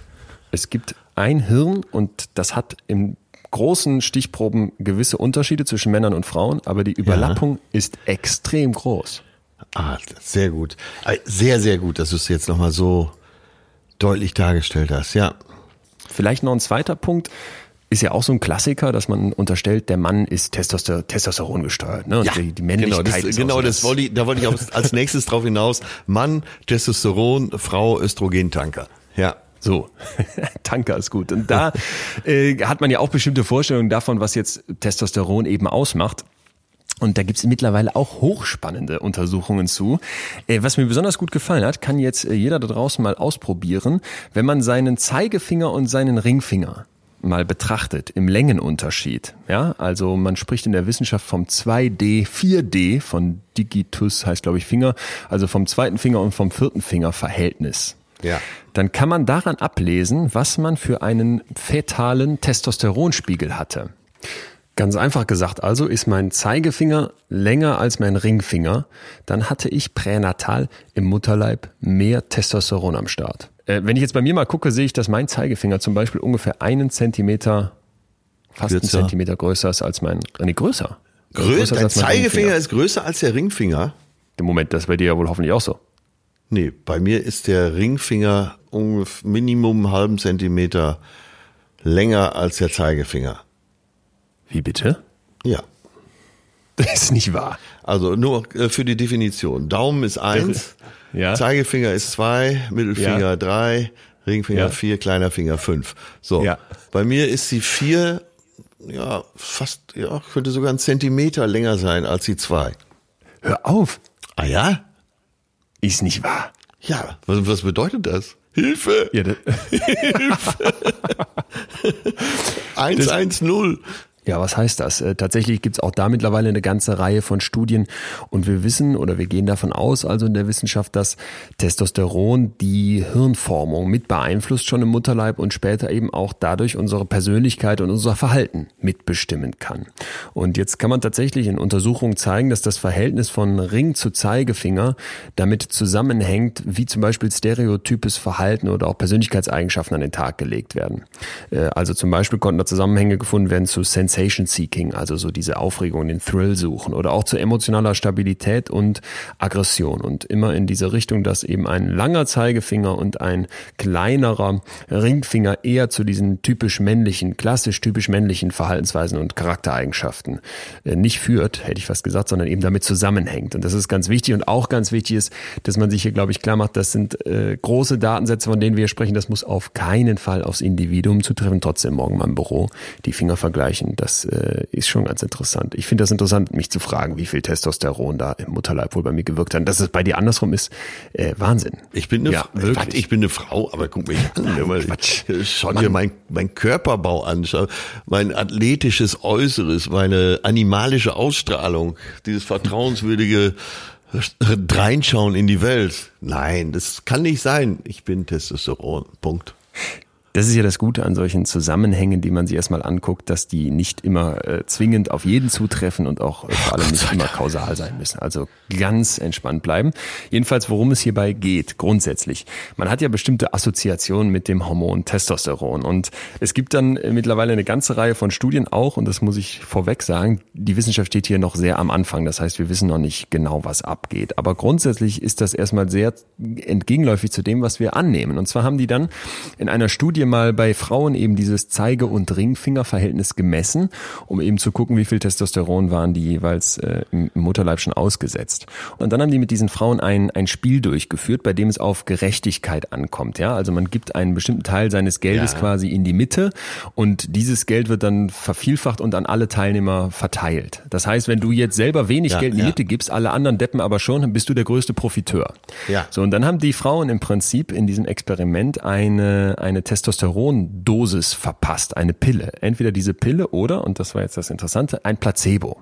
Und diese Pille führt dann zu einer zehnfachen Erhöhung des Testosteronspiegels. Und das Ergebnis war jetzt, dass die Frauen, die Teilnehmerin mit einer Extradosis vom Hormon im Blut, am Ende mehr abgegeben haben, sich also gesellschaftlich korrekter verhalten haben, teilender verhalten haben, äh, wenn sie, das war jetzt noch eine Bedingung, vorgebutlich schon einen hohen Testosteronspiegel hatten, eben gemessen an den Fingern. Und da gibt es eine ganze Reihe von weiteren Untersuchungen, die in eine ähnliche Richtung gehen, wo eben immer wieder gezeigt werden konnte, wenn man diesen Testosteronspiegel erhöht, dann führt das eher zu sozialem Verhalten als zu asozialem Verhalten. Und ich glaube, das ist einfach ein Punkt, wo man sich mal klar machen muss, dass wir an ganz, ganz vielen Stellen viel zu vereinfacht denken und das auch eben vielleicht auch nochmal wirklich eines unserer Grundbedürfnisse ist, dass wir uns das immer klar machen. Ich will in Schubladen denken, weil mir das diese komplexe Welt erklärt. Und deswegen habe ich mal gehört, Männer haben mehr Testosteron. Alles klar, dann erkläre ich über das Testosteron dieses Verhalten. Und damit habe ich eine wunderbare Erklärung in jeder Debatte zu sagen, nee, Moment mal, von Natur aus ist der Mann ja so und so, weil der hat ja auch viel mehr Testosteron. Und für die Wissenschaft habe ich dann schon gar keine Zeit. Und wenn die Wissenschaft dann sagt, ja, wir sind auch noch nicht fertig mit den Experimenten, sage ich sowieso, ach, ist mir eh egal, weil ich habe ja persönlich ganz andere Erfahrungen. Ich kenne ja den Manni und der Manni, der ist ein richtiger Testosteronbolzen. Der hat einen dicken Bart, der fährt eine dicke Karre und der verhält sich auch genauso wie ein Mann. Das ist für mich Männlichkeit. Und ich glaube, ja. da muss man einfach immer wieder gucken. ja, und umgekehrt, der, der, Testosteronspiegel sinkt ja ab einem gewissen Alter. Ja. Und äh, gerade Männer in meinem Alter, wenn sie so über 50 kommen, äh, werden doch oft so zu lahmen Enden. Und wie heißt das schöne Buch von? Das Buch heißt auf jeden Fall, wenn Männer zu viel liegen, kommt mir in den Sinn. Von Frank Großen. Ja, und klar zieht man dann Rückschlüsse der Testosteronspiegel sinkt, der Muskelanteil nimmt ab, äh, die Dynamik nimmt vielleicht ab, die Risikobereitschaft, der Antrieb, würde ich jetzt mal einfach so unwissenschaftlich daher sagen. Und das ist doch teils, kein, teils, ja. Ja, und das ist doch kein Wunder, dass man das dann so annimmt. Völlig fein. Ich sage auch nicht, dass du äh, den Fehler machst, wenn du das so annimmst. Ich sage nur, dass du den Fehler machst, wenn du das so annimmst und dann nicht hinterfragst. Ja, also erstmal liegt das auf der Hand und dann komme ich halt zum Schluss, so ist das, äh, finde ich auch, kann man keinem Vorwurf machen. Es ist so offensichtlich. Aber mach dir bitte die Mühe, eben die extra Runde zu drehen und dann wirst du feststellen, ach, so einfach ist es doch nicht. Und das ist ja meistens so, dass wir nach unglaublich einfachen, nach unglaublich direkten Antworten lechzen. Ich glaube Ja, übrigens, das ja. ist auch der Grund, weshalb Gut wir so. Mhm. Erdogans, Putins und Trumps und Johnsons ertragen müssen, weil die haben einfache Antworten. Ja, ne? Die Johnson machen sich auch nicht nicht, die ne? Mühe. Nee. Und obwohl das ja ein kurz, äh, sehr intelligenter und sehr gebildeter Hund ist. Das Schlimme ist, ich befürchte, dass der Trump auch relativ intelligent ist. In, in, nicht in allem, aber in bestimmten Bereichen und der Putin auch und der Erdogan wahrscheinlich auch. Aber ich habe das Gefühl, äh, wenn ich mir diese Typen angucke, dann ist das für mich wirklich das Paradebeispiel, wie viel wir so auf diesem Bereich von Männlichkeit und unserem Verständnis von Männlichkeit, finde ich, noch anpassen müssten, weil die sind für mich, das ist für mich toxische Männlichkeit. Wir haben letztes Mal, glaube ich, schon darüber gesprochen. Wenn ich mir äh, Angela Merkel angucke, im Vergleich zu solchen Typen, wie die uns durch die Krise steuert, Ja. dann habe ich das Gefühl, dieses Polternde, dieses Vorpreschende, dieses erste Reihe stehen, größte Klappe, ich brüll am lautesten, der fetteste Affe auf dem Felsen sein. Das scheint zu verfangen. Diese Männer werden ja gewählt auch von Frauen. Aber ich glaube, das ist einfach so dermaßen falsch und so dermaßen schlecht für unsere aktuelle Zeit, dass ich manchmal mir wünschen würde, mehr Männer mit Weiblichkeit in Führungspositionen. Toll. Ja, und trotzdem sehen wir ja, solche Männer sind fast auf dem Vormarsch. Da wird einem fast schwindelig, wenn man drüber nachdenkt. Okay, dann lass uns doch jetzt mal resümieren. Aus unserer Sicht, aus unserer individuellen Sicht auf die Welt, was ist für uns beide Männlichkeit? Jetzt hier heute in diesem Moment. Pers- Ganz, ganz individuell jetzt. Ja. Ne? Für, also was ich meine. Mm, Also ich muss auch erstmal sagen, dass ich an ganz vielen Stellen, glaube ich, auch zu dieser Gruppe gehöre, die ich selber kritisiert habe, die sich damit sehr wenig bisher auseinandergesetzt hat und da ganz viele Dinge einfach so hinnimmt, wie sie sind und das in Zukunft vielleicht auch mal mehr hinterfragen werde. Äh, wird aber jetzt nach unserer Debatte heute sagen, dass ich es sehr genieße, nicht so sehr auf mein Aussehen zu achten, also mich nicht zu schminken, keine Cremes zu benutzen. Ich habe ein Shampoo für Haare und Körper und werde dafür oft äh, verhöhnt. Äh, wenn das Männlichkeit ist, dann sage ich Danke. Dann habe ich auch das Gefühl, Ja. dass es hier aber schon so einen kleinen Wandel gibt. Also ich arbeite ja im Prinzip äh, neben dem Podcast hier auch an meinem Buch die ganze Zeit zu Gefühlen. Hast du das gerade wirklich gesagt? Was denn? dass wenn du dich gehen lässt und dich nicht schminkst und äh, warte, kann man ja noch weiterspinnen, dich nicht wäscht, dich nachlässig anziehst, das ist für dich Männlichkeit? Moment, Moment. Ich habe gesagt, wenn das Männlichkeit ist, dann sage ich Danke. Äh, Und ja, doch, ich würde schon sagen, dass so diese, also klar, hör mal, warum muss denn Nivea Millionen ausgeben, um uns mit der gesamten Fußballnationalmannschaft und der ganzen Männlichkeit, die da zusammenkommt, zu verklickern, dass wir jetzt auch acht Shampoos als Männer benutzen sollten? Ja. Äh, Das ist ja nicht klassisch männlich, dass du jetzt da irgendeine Gesichtscreme benutzt. Jeder, der möchte, ich sag's direkt dazu, bitte tut das, mir egal. Wenn ich das nicht muss und damit auch noch männlich wirke, sag ich vielen Dank, weil mich nervt das tierisch. Ja, aber Äh, sich, äh, als, äh, sich als Mann zu waschen und zu pflegen, äh, nimmt dir doch nichts von deiner Männlichkeit, oder? Nein, überhaupt nicht. Nur wenn ich unter dem Deckmantel der Männlichkeit das weniger tun muss als Frauen, dann nochmals bedanke ich mich Ah, dafür. okay, jetzt habe ich es verstanden. So war es gemeint. ja, ja. Aus Zweiter Bequemlichkeit. Punkt, äh, aus Bequemlichkeit. Zweiter Punkt, äh, wo ich so das Gefühl habe, da, da tut sich auch eben etwas und das finde ich auch sehr, äh, kommt mir auch sehr, sehr positiv vor. Ich arbeite ja, wie gesagt, hier in dem Podcast mit dir zu den verschiedenen Gefühlen und eben auch für mein Buch und habe den Eindruck, wenn ich jetzt Gefühle zeige als Mann, weil ich weine oder weil ich auch über sowas spreche und auch mit Frauen und Männern, dann wird mir das meine Empfindung nur positiv und sehr reflektiert auch ausgelegt. Und ich glaube, das könnte so Teil der neuen Männlichkeit sein. Und auch da sage ich danke, das Ja. nehme ich auch gerne mit. Dass ich meine Gefühle jetzt Ja. zeigen kann, Ja. was ich eigentlich als selbstverständlich wahrnehme, wird mir plötzlich auch noch positiv zugeschrieben. Dann denke ich, top. Da mache ich ja einen, mache ich ja einen kleinen Benefit, ohne irgendwas zu tun. Vielleicht auch nochmal so aufs Äußerliche bezogen. Also ich habe überschaubar viele Muskeln, äh, was ungünstig ist, weil ich bin relativ breit gebaut. Also ich habe eine relativ breite Schulter, aber an mir hängen wenig Muskeln und das sieht nicht so toll aus. Also ich hätte zum Beispiel gerne mehr Muskeln, weil ich das persönlich an Männern schön finde. Übrigens auch viel, viel schöner als an Frauen. Ich habe immer wieder bei Instagram solche Profile gesehen von so durchtrainierten Bodybuilderinnen. Und jetzt mein persönlicher Geschmack. Ich finde das bei Männern viel schöner als bei Frauen und äh, hätte deswegen vielleicht für meine Männlichkeit ein paar Muskeln mehr.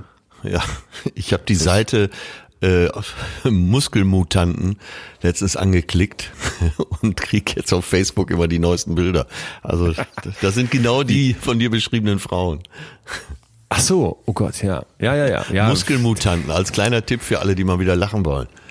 Bleibt für mich bei Männern und Frauen relativ primitiv, wenn man so viel Zeit dafür aufwendet, so auszusehen, habe ich immer das Gefühl, bleibt weniger Zeit zum Denken. Aber wenn, dann würde ich das optisch bei Männern schöner finden. Meine ganz persönliche Meinung. So, dann noch vielleicht, was mich an Männlichkeit total stört, sind so Sätze wie, ich muss den ganzen Tag Fleisch grillen. Ich brauche einen dicken Lebergrill, so. will ich vorstellen, wenn man Ey, sich darüber definiert. Danke, danke, dass oh. du das ansprichst. Dieses typische, wow, hier äh, Brustmuskelklopfen, der Mann steht am Grill. Hab ich null absolut dieses, diese ganze Grillnummer so zu vermännlichen, halte ich für so absurd und so ein Anachronismus, wie es schlimmer gar nicht mehr geht. Also allein aus dem Grunde grill ich nicht, weil ich äh, damit nichts zu tun haben möchte. Ja, finde ich gut. Ja, aber ich glaube, das, das, das ist vielleicht wirklich auch eine dieser zentralen Einsichten, dieses Einfache in Kategorien. Ne? Äh, ja. Die Mädels gucken äh, Bachelor und die Jungs gucken äh, Champions League und dann hab ich's doch. Und ich denk Schwachsinn. Ich kenne auch ganz viele Mädels, die Fußball gucken und umgekehrt. Ja, ähm, und äh, Nackensteak und, auf dem Grill, äh, Bier in der Hand und ho, ho, ho, die neuesten Männerwitze rausgekloppt. Was ist das Wichtigste beim Schwanzvergleich? Immer nur so viel zeigen, dass man gewinnt. Ja. wo, ich, wo ich allerdings sagen muss, äh, wo ich äh, sehr, ich weiß nicht, ob ich da traditionell bin, aber äh, ich fühle mich persönlich wie ein Gentleman, wenn ich äh, der Frau die Tür aufhalte oder jetzt im Restaurant dann das Essen bezahle und im Kino äh, gerne auch Karte ja. und Popcorn. Ja, da so, bin, und dann ich, also, bin ich, bin ja, ich auch absolut auch so? bei dir. Wenn ich äh, mit einer Frau essen gehe, äh, bezahle ich auf jeden Fall. Was, äh, was ich mich dann allerdings gefragt habe, jetzt wo wir auch so differenziert darüber nachdenken, äh, gefällt mir daran jetzt, also die, ist, ist das das Männliche, was mir daran gefällt, oder ist es vielleicht einfach eher wirklich die Höflichkeit und so eine Art von äh, Ausdruck dessen, hey, ich, ich will dich oder ich mag dich, ne, so nach dem Motto. Vielleicht willst du dich auch einfach nur besser fühlen, was ja völlig legitim wäre. Stimmt. Ja. Letztendlich ja, macht man ja eh immer alles für sich selbst, ja, ist doch klar. Hm. Das wäre für mich die, die Aufzählung. Also irgendwie zehnmal mehr Testosteron, von dem völlig unklar ist, was das mit uns macht, außer Hoden, Muskeln und Körperbehaarung. Und dann sehr, sehr vieles, wo ich das Gefühl habe, da verändern sich gerade die Dinge, da wandeln sich die Dinge. Also ich, ich würde sagen, dass ich zum Beispiel so Durchsetzungskraft, Disziplin und, und vielleicht auch Nummer eins sein wollen, viel, viel mehr von meiner Mutter habe als von meinem Vater. Ich durfte ah. als Kind, äh, als die Zahnfee kam, kennst du dieses Phänomen, man verliert ja. seinen ersten Milchzahn, darf einen Zahn unters Kopfkissen legen und dann kommt die Zahnfee und man kriegt ein Geschenk. Ja. Äh, hoch aufregend, weil man ja auch um dieses äh, mysteriöse Zahnfeewesen nicht genau weiß, wie sieht das aus, muss man da auch Angst haben, es hat ja auch sowas Hexenhaftes. Ich durfte also meinen Zahn unters Kopfkissen legen und habe mir eine äh, blonde Barbie gewünscht. Die bekam ich äh, äh, und war total happy, die dann kämmen zu können und der, die, die hatte nicht viel Equipment, was dann da so bei ist. Ein Kleid, du hattest ein paar eine Schuhe. Barbie? Ich hatte eine, eine Dr. Barbie. Dr. Leon Winscheid, du hattest eine Barbie. So, und das äh, zeigt doch, dass meine Eltern da, glaube ich, äh, ja. sehr, sehr offen dran gegangen sind. Und ich, äh, für mich ist das eigentlich auch der Punkt, ähm, du kannst es nicht an Barbies oder äh, hellblau gestrichenen Jungenzimmern ausmachen, sondern ich glaube wirklich, du musst dir klar machen, Männlichkeit ist ein Konstrukt und wenn wir uns nicht drum kümmern, dann werden das, wird das weiterhin in den Händen von diesen 83 Prozent äh, Macho, äh, klassischen und nicht drüber nachdenkern bleiben. Und ja. dann glaube ich, äh, dann gendern wir sehr menschliche Aspekte den Jungs und Männern weg, was eigentlich nur schlecht sein kann. Tja, klingt gut. Ich hoffe, dass wir auch die, sagen wir mal, geistig unbeweglicheren Männer und auch Frauen in dieser Diskussion mitziehen können. Vielleicht dürfen wir all diesen unbeweglicheren Leuten äh, mal wirklich raten, sich mit genau diesen wissenschaftlichen Aspekten dessen auseinanderzusetzen, was denn noch Männer und Frauen unterscheidet. Also sowohl Hirnstrukturen als auch Hormonspiegel, wo wir jetzt nicht so drüber gesprochen haben, sind so diese psychischen Seiten. Da gibt's ja auch sehr krasse Unterschiede. Zum Beispiel äh, Frauen doppelt so oft depressiv wie Männer, dafür Männer doppelt so oft alkoholabhängig wie Frauen. Und das ja. ist ja auf den ersten Blick vielleicht ein krasser Unterschied. Wenn man sich aber mal fragt, wie Menschen mit äh, Schwierigkeiten im Leben umgehen, dann erkennt man vielleicht plötzlich ja. parallel ne? und ja. macht sich klar, der Mann darf seine Depression nicht zeigen und die Frau äh, sucht vielleicht nicht so sehr den Rausch äh, oder das Suchtverhalten im Rausch. Und das ist, glaube ich, etwas, wo, wo wir uns immer wieder vor Augen führen können, auch wenn wir da jetzt gerade sagen, nee, das hat mich jetzt genervt, die Folge, und warum sind der Leon und der Atze da, wie auch immer sie da sind, äh, vielleicht verweichlicht, vielleicht zu wenig krass, vielleicht äh, viel zu sehr in eine Richtung setzt euch mit der Wissenschaft auseinander. Und ich glaube, das, das ist doch eigentlich vielleicht der schönste Impuls, den man ja. sich da selber geben kann, wenn man mal kurz die Recherche alleine anschmeißt. Würde ich auch so sagen. Und äh, es ist immer unterschiedlich. Jeder Mensch ist äh, divers zu anderen, Gott sei Dank. Äh, was ich eingangs sagte, äh, Mitgefühl haben und trotzdem die Schulter zum Anlehnen. Finde ich gut. Äh, auf der anderen Seite mag ich die Farbe rosa, stehe nicht am Grill und bin trotzdem für jede Kneipenschlägerei zu haben. Ja. diese, diese angehangte Kneipenschlägerei, ich habe dich wieder vor Augen als junger Testosteronbolzen. Ja, sagen wir mal im Sinne einer Tortenschlacht. Schön gegendert. Bleibt die Frage offen, äh, was Oh nein, ich äh, entschuldige mich, ich schulde dir noch ein, ein PS. Und zwar hatte ich doch äh, angekündigt, mich mit den Statistiken äh, von Pornhub auseinandergesetzt ja, zu haben. Ja, ja, ja. so, Quiz für dich, weil ich wollte, ich, pass auf, äh, voller Hintergrund. Ich dachte, im Bereich der Pornografie und vor allem, weil das oft sehr krass ist, äh, ja, mhm. da, äh, da erkennt man vielleicht so ein bisschen auch den Kern des, des, des Problems und sieht vielleicht auch nochmal was, was so vermeintlich männlich ist, weil Männern ja auch oft die, diese Pornoseiten äh, zugeschustert werden und, und das heißt, das benutzen nur Männer. Äh, gut, ich merke schon, ich rede mich hier um, um Kopf und Kragen. Ich war auf Pornhub und wollte nachgucken, wie das da so läuft bezüglich Männlichkeit. Jetzt habe ich ein paar ja. Quizfragen für dich. Oh, äh, wie viele weibliche Besucher würdest du sagen, hat Pornhub? In Prozent, also ah, wie viele ja, Frauen ja, sind da? Ja, so äh, 40, 45, 50 Prozent. Wie viel? 44? Ja, äh, ja, sag ich mal, ich sag mal 44, ja. Okay. Also in Deutschland äh, 25 Prozent, mhm. wie übrigens in allen anderen relevanten Ländern auch ähm, wachsend, dieser Anteil. Und mhm. weltweit 32 Prozent. Und ich war ah, ja. überrascht. Ich hätte persönlich gedacht, ähm, deutlich ja. weniger, weil wenn du die Startseite von Pornhub aufrufst, sind das primär so Sachen, ich weiß nicht, ob die erkennen, dass ich ein Mann bin, müssen sie ja irgendwie, sonst kommen sie an die Statistiken nicht. Aber da stehen primär dann so Sachen wie äh, Stiefvater äh, trifft seine Stieftochter, während, während ihr Freund nicht da ist, ne? Und ja, sowas. Und das ist immer alles ja. so aggressiv und so, Moment. so plump und so machohaft. du Fickel. Äh, jetzt noch wichtig, äh, was war der meistgesuchte Term 2019 auf Pornhub? Also was haben die meisten Leute, Männer und Frauen, sich da angeguckt? Was würdest du schätzen? Glory Hole oder Drunk? Ach, du bist Drunk? Ja. Was ist das denn für ein äh, Drunk ist so eine Spezialabteilung, äh, wo es darum geht, dass äh, junge Männer äh, sich über betrunkene Frauen hermachen, die äh, aufgrund ihrer ihres Rausches äh, Dinge tun, die sie vielleicht nüchtern nicht gemacht hätten. Und Nenn das Ganze ist, wird gefilmt ähm, und äh, ist, ich glaube, ist so ein bisschen kurz vor Vergewaltigung. Ja, wollte sagen.